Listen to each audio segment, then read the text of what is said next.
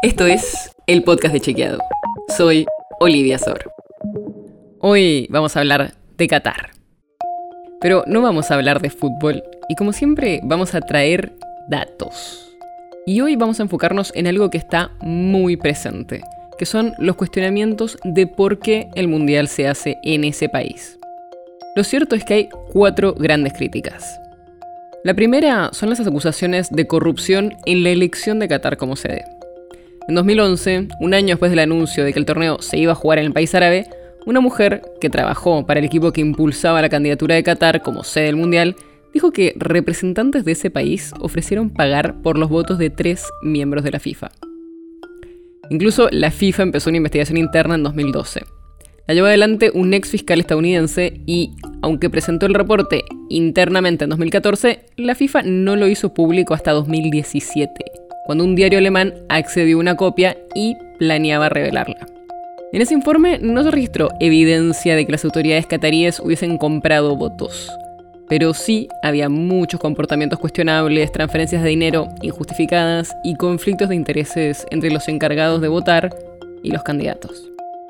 Incluso en 2020 el Departamento de Justicia de los Estados Unidos acusó a tres representantes sudamericanos de la FIFA de recibir pagos para votar a Qatar como sede del Mundial, incluido el expresidente de la AFA, Julio Grondona, que ya había fallecido unos años atrás. La segunda gran crítica contra Qatar que se hace del Mundial son los abusos contra los trabajadores migrantes.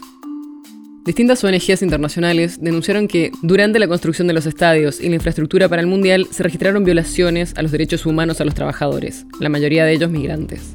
Por ejemplo, algunas de las denuncias dicen que los trabajadores migrantes tuvieron que pagar comisiones altas para ser contratados, que las empresas prometían salarios que después no pagaban y que algunas llegaban a confiscar pasaportes de los empleados, por lo que algunos de ellos llegaron a ser encarcelados o deportados. Además, los trabajadores sufrieron condiciones de hacinamiento, falta de higiene y seguridad en los alojamientos donde vivían. Pero eso no es todo. Una investigación del diario británico The Guardian reveló que en ese contexto hubo más de 6.500 trabajadores migrantes que fallecieron construyendo estadios u obras para el Mundial. La tercera gran crítica es la falta de libertad de expresión que existe en Qatar. El Código Penal de Qatar tipifica como delito criticar a su máxima autoridad, el emir, como también insultar a la bandera de Qatar, difamar la religión e incitar a derrocar el régimen. Incluso hay una ley que fija penas de prisión y altas multas por difundir fake news, aunque no detalla qué define como esas noticias falsas y puede terminar llevando a la cárcel a quien viole, según determine el Estado catarí, valores o principios sociales o insulte o calumnie a otros. Todo esto lleva a que haya muy poca libertad de expresión en el país, incluida poca libertad de prensa.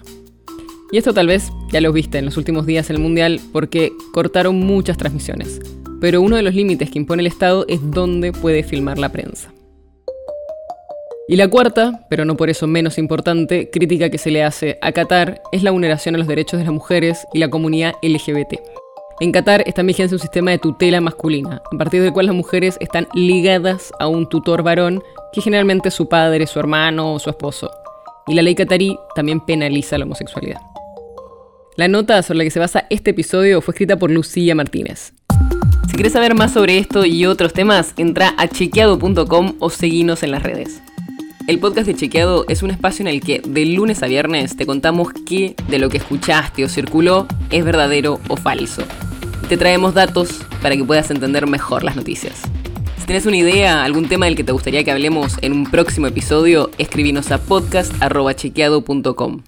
Y si te gustó este episodio, seguinos en Spotify o en tu app de podcast favorita y recomendanos a tus amigos. Es una producción de Chequeado, producción en colaboración con Posta.